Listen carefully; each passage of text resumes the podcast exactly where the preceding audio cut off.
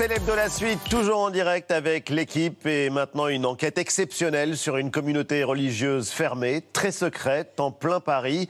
Bonsoir Nicolas Jacquard. Bonsoir. Et bienvenue, vous êtes grand reporter au Parisien et vous allez nous dire qui sont ces inspirés. C'est le titre du livre que vous venez de publier. C'est absolument passionnant, ça se passe euh, pas loin de chez vous et euh, on va y venir juste après avoir vu ce qui s'est passé ces dernières 24 heures à la télé. Vu.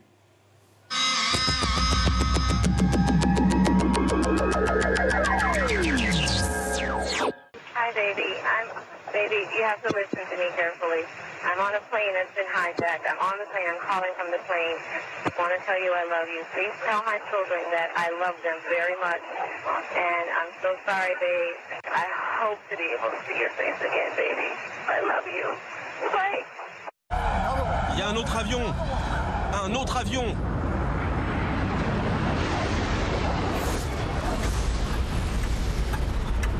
Les talibans et leurs promesses d'un nouveau visage qui ont fait long feu. Dernière preuve en date avec la destruction de la tombe de celui qui les a toujours combattus, tout comme les chars soviétiques auparavant. La tombe du commandant Massoud, ciblée 20 ans après son assassinat, 48 heures avant les attaques euh, du 11 septembre.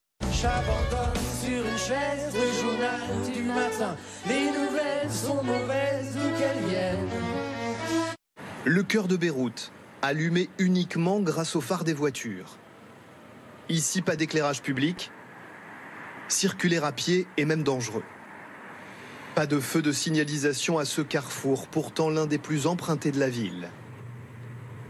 Et si les immeubles sont éclairés, c'est grâce à des générateurs. Ils fonctionnent à l'essence, mais comme l'essence est désormais hors de prix, à minuit ici, les générateurs s'arrêtent automatiquement. Yo, c'est Gaz Camille Ouais. Camille Combat Ouais. Camille de Mask Singer Danse avec les stars La grande incruste Euh, Excuse-moi, on se connaît Et bien sûr, tu es mon animateur préféré. Animateur, genre euh, Stéphane Collaro N'importe quoi, tu dois confondre, je suis au collège, moi. Collège Attends, on est en quelle année là? 1986, hello Il y a les fans du Seigneur des Anneaux, et puis il y a Nicolas Gentile. Ce pâtissier italien a décidé de vivre comme un hobbit. Il y a trois ans, il a dépensé toutes ses économies pour acheter un terrain dans les Abruzzes. Il s'y est fait construire une maison typique de l'univers créé par Tolkien, et il y vit désormais avec femme et enfants. Une passion qu'il partage sur les réseaux sociaux. Nous n'apporterons pas de réponse suffisante si nous ne faisons pas évoluer notre façon de consommer, si nous ne rompons pas avec cette tyrannie des nouveaux besoins qui remplit d'objets nos foyers autant qu'il vide nos âmes.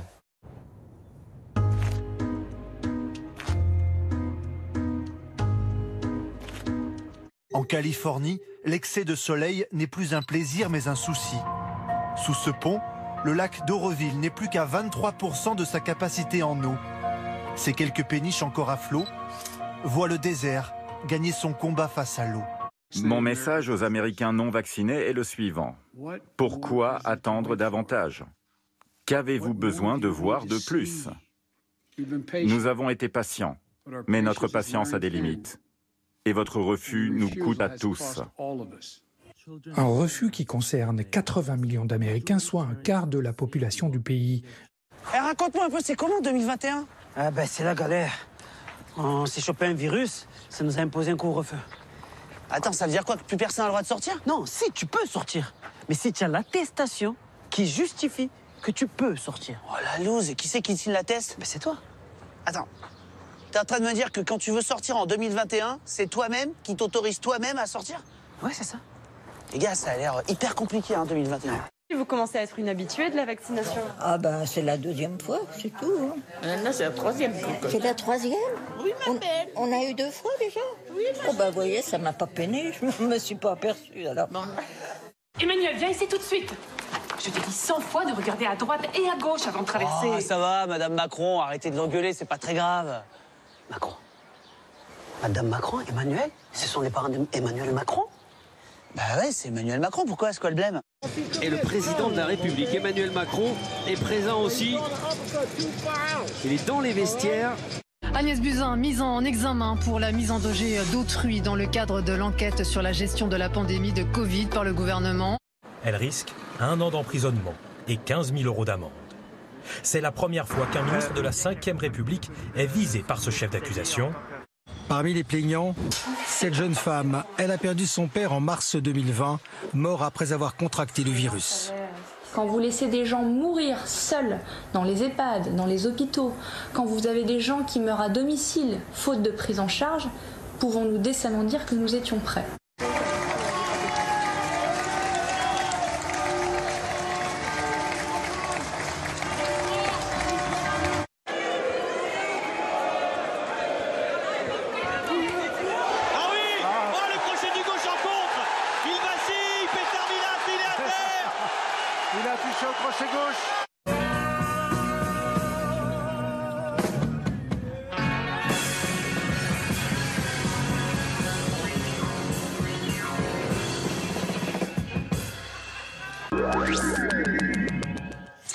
C'est l'hebdo continue, toujours en direct avec le journaliste Nicolas Jacquard qui publie une enquête sidérante et vertigineuse, Les Inspirés, publiée chez Robert Laffont, une enquête que vous avez déjà commencé à rendre publique dans Le Parisien aujourd'hui en France.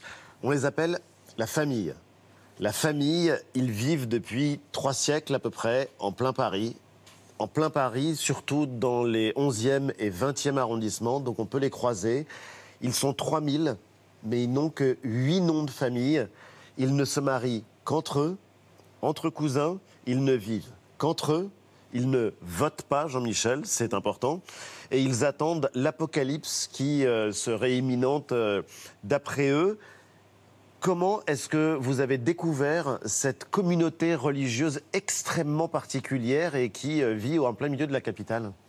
Alors je, commence justement le, livre là-dessus. En fait, très simplement, c'était un, message qui nous a été envoyé aux Parisiens via un, une interface qu'on a avec nos lecteurs et de quelqu'un qui avait mis un message euh, assez elliptique qui nous disait voilà, euh, je viens d'une secte, mes enfants, puisqu'il a encore des enfants qui, sont dedans, c'est lui qui utilise ce, terme de secte, ils sont en danger, en tout cas à son sens, aidez-moi. Et donc euh, j'avais ce message que j'avais gardé un petit peu sous, le coude pendant quelques semaines. Et puis est arrivé le confinement et, je me suis dit c'est le, temps de, se pencher un petit peu justement sur ces anciens messages. Et, et j'ai appelé cette personne-là, on a parlé deux heures, il m'a raconté la famille. Et là, j'ai découvert euh, voilà, ce. Vous avez découvert quoi? Parce que lui, il parle de secte. Mm -hmm. Vous, vous parlez moins de secte que de dérives sectaires ou en tout cas de communautés religieuses. Comment la qualifier, cette famille? C'est assez difficile à dire. On a parlé de, de tribus religieuses et, je trouve que le, terme est plutôt approprié euh, parce que la famille, c'est à la fois une communauté qui est justement portée par une, religion très atypique, mais, quand même, ça, la sous-tend. Mais on peut aussi vivre dans la famille sans être religieux et juste parce qu'on est là, parce qu'on a l'un des huit patronymes, parce qu'on est né dans la famille et qu'on y vit avec ses cousins et cousines. On y vit et euh, on y vit. Peut-être que d'ailleurs on en a croisé euh, dans Paris euh, certains membres de la famille sans le savoir. À quoi est-ce qu'on peut les reconnaître euh, s'habille de manière particulière Alors historiquement oui, euh, notamment dans les années 60, 70, 80, on avait quand même un, habillement spécifique à la famille, par exemple les, cheveux longs pour les femmes, mais qui quand même ne doivent pas être trop apprêtés, c'est-à-dire que le maquillage leur était interdit. On avait quelque chose d'assez austère dans l'habillement. Aujourd'hui, c'est en train un petit peu d'évoluer, mais les gens du quartier qui fréquentent, qui connaissent la famille, qui l'appellent d'ailleurs la grande famille, c'est comme ça que son, nom est arrivé, ces gens-là euh, disent qu'avec l'habitude, ils arrivent à repérer un petit peu les gens de la famille. Est-ce que c'est vrai ou non euh, Les gens de la famille eux-mêmes se disent quand on se croise, même si on ne s'est jamais vu, on sait qu'on appartient à la famille. Il y a une manière d'être, des expressions, tout de suite, ça ne ment pas. C'est une famille sans chef de famille, mais il y a des règles et il y a une règle absolue et stupéfiante que vous découvrez, c'est l'endogamie, c'est-à-dire que on se reproduit entre soi, les gens vivent entre eux, mais ils se mettent aussi en couple entre eux, avec des mariages souvent non officiels, avec euh, de la consanguinité. Ça, c'est euh, l'un des traits caractéristiques et qui euh, fait que cette communauté est extrêmement fermée. Oui, c'est vraiment son, son, son, trait premier. C'est ce qui, moi, m'avait frappé. C'est cette endogamie, justement, parce qu'un oncle, alors on dit souvent mon oncle pour, pour les anciens dans la famille, un oncle, mon oncle Auguste, en 1890, a décidé que la famille serait fermée et qu'elle en resterait à ce moment-là. Il y avait encore neuf patronymes, on en est à huit aujourd'hui, et que pour vivre et pour rester dans la famille, on devait se marier entre cousins, entre cousines. Et c'est au nom de la volonté divine Au nom de la volonté divine, alors euh, on ne sait pas trop, parce que certains dogmes sont justifiés justement par la volonté divine, et puis d'autres parce que ces grands anciens ont décidé un jour, alors justement, eux-mêmes disaient à l'époque parce que Dieu leur parlait, et c'est pour ça que j'ai appelé mon livre Les Inspirés, c'est parce que dans la famille, quand Dieu parle à quelqu'un, on dit qu'il est inspiré. Alors d'où est-ce que on ça vient pu exactement dire les habités Aussi, les animés, il y a quand même Les comme ça animés. différentes expressions qui reviennent.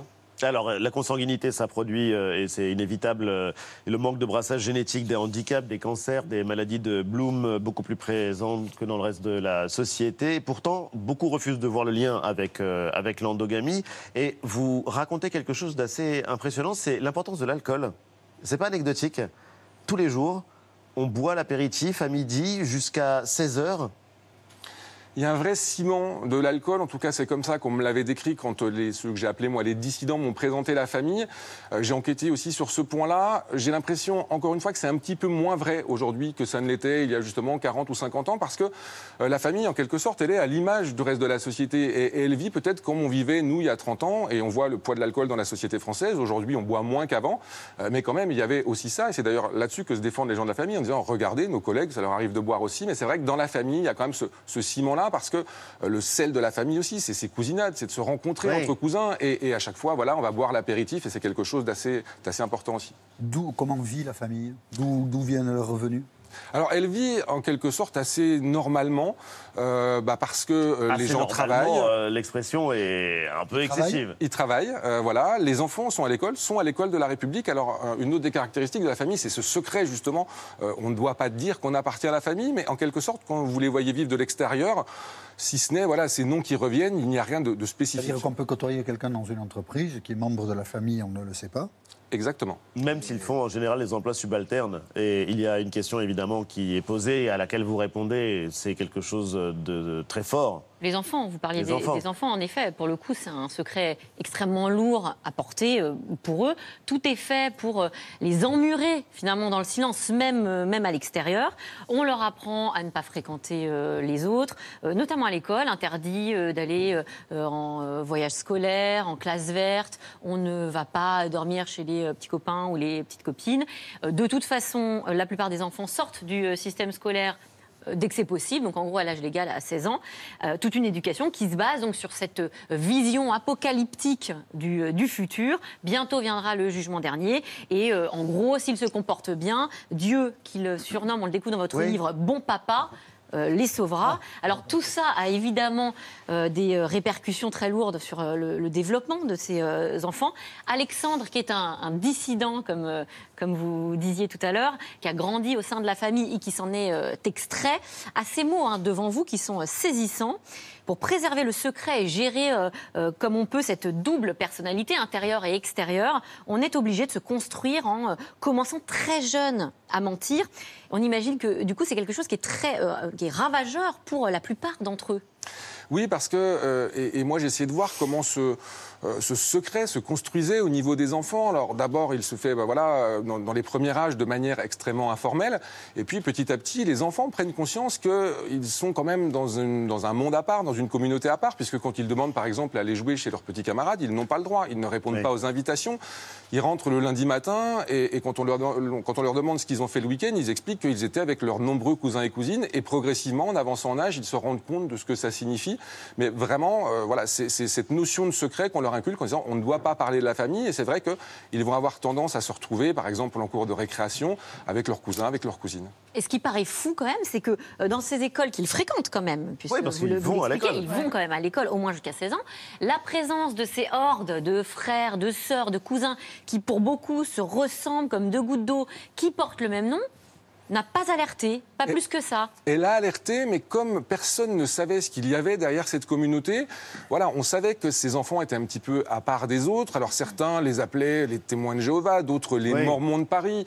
On voyait qu'il y avait quelque chose qui les unissait. Même moi, dans les, dans les immeubles, j'ai rencontré des gens qui, qui me disaient, euh, voilà, je savais que ces gens-là étaient cousins et cousines. Je les voyais parfois par dizaines dans les appartements, mais je ne savais pas quel était ce lien et la profondeur de ce lien. Jean-Michel Du coup, les enseignants euh, peuvent découvrir alors avec euh, votre enquête euh, à qui ils ont affaire, parce que s'ils ne participent pas à des sorties scolaires, si leur scolarité est un peu handicapée par ce mode de vie, les enseignants ont peut-être euh, leur mot à dire, ou en tout cas des questions à poser Oui, je pense que ça, va pouvoir répondre à un certain nombre de, questions qu'ils se posaient, et même au sein de la famille, parce que ce qu'il faut voir, c'est que dans la famille, on ne vous inculque pas ce, savoir de l'histoire familiale, même de la religion. On vous dit, voilà, il faut croire, c'est comme ça.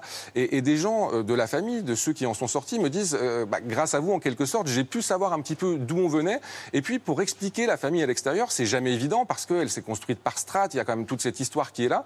Et les gens me disaient, bah, parfois, de donner votre livre ou un article, ça me permet moi aussi d'expliquer à autrui ce que j'ai vécu dans, dans cette communauté-là. Et ce qui est incroyable, c'est qu'ils vont à l'école, mais ils ne retiennent pas toutes les leçons euh, qu'on peut apprendre en SVT, par exemple. Ils sont créationnistes, donc euh, ils pensent que Dieu a créé le monde en six jours. C'est ce qu'on m'a dit, oui, il y, a- il y a un certain nombre de choses, il y a, une forme de fondamentalisme oui, qui, Oui. qui- qui est, qui est donc, présente. euh, On les dinosaures, le par exemple, scolaire. du muséum d'histoire naturelle, bon, ils ne participent pas aux visites euh, scolaires, mais pour eux, c'est des fake news.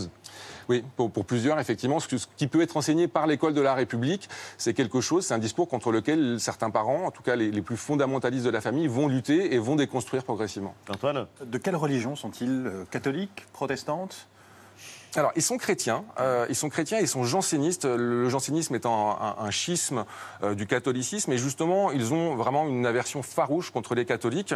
Euh, dans les anciens, par exemple, une dame qui a quitté la famille me disait quand elle était petite, sa maman lui disait que si elle ne serait-ce que regardait une église, elle allait se transformer en statue de sel. Donc il y a vraiment cette espèce de, voilà, de concurrence vraiment ancestrale avec le catholicisme, mais fondamentalement, ils sont chrétiens. Il y a une peur du diable qui est très puissante et en tout cas qu'on inculque aux enfants. Et on l'appelle le rototo, le diable, euh, dans la famille.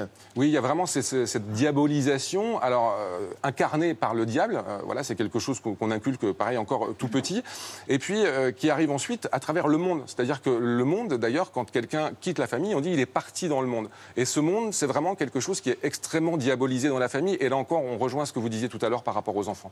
Quand même, quand on vous écoute, on se demande comment euh, c'est possible que euh, cette famille pullule, se développe sans euh, euh, entrée euh, euh, de la part du gouvernement et des autorités publiques, qu'ils aillent un peu regarder ce qui se passe très concrètement.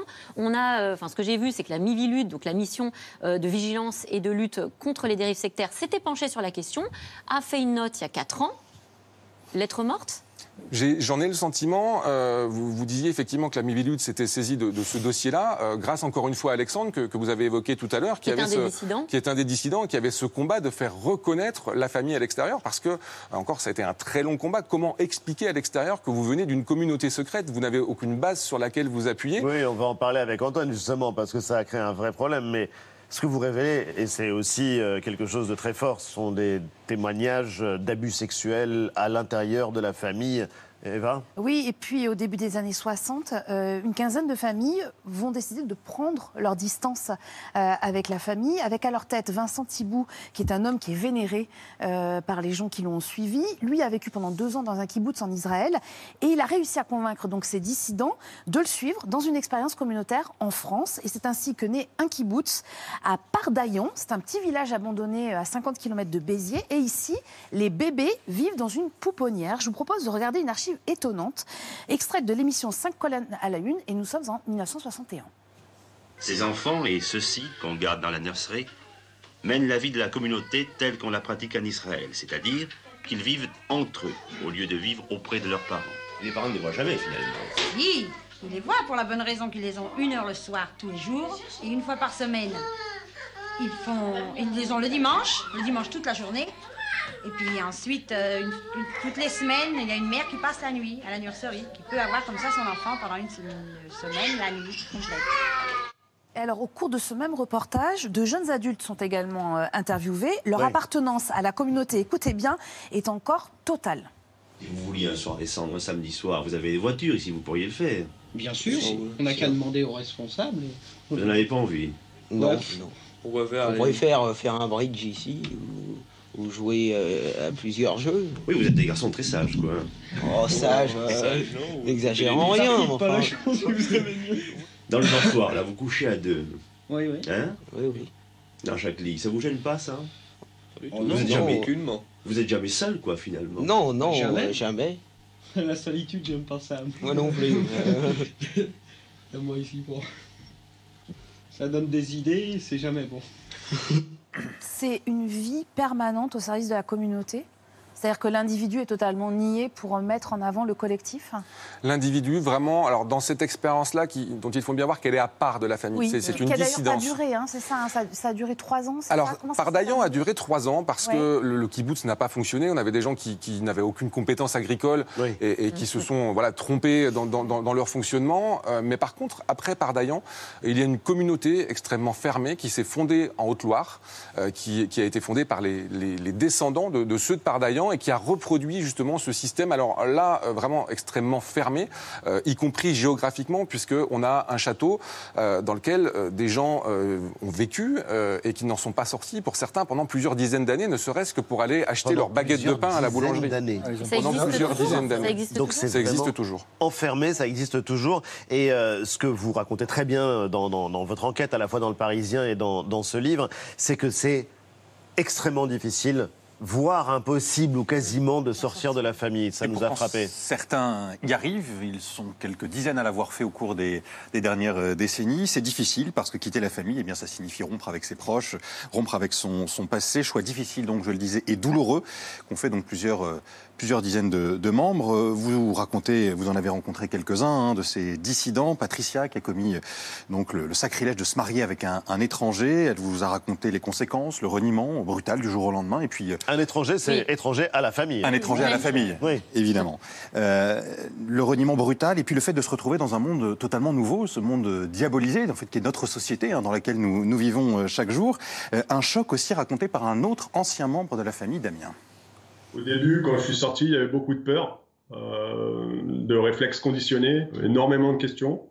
Il a fallu que j'avance euh, que je sois accompagné aussi par une psychothérapeute qui avait choisi de me croire. C'était ce qui n'était pas évident, j'avais aucune preuve.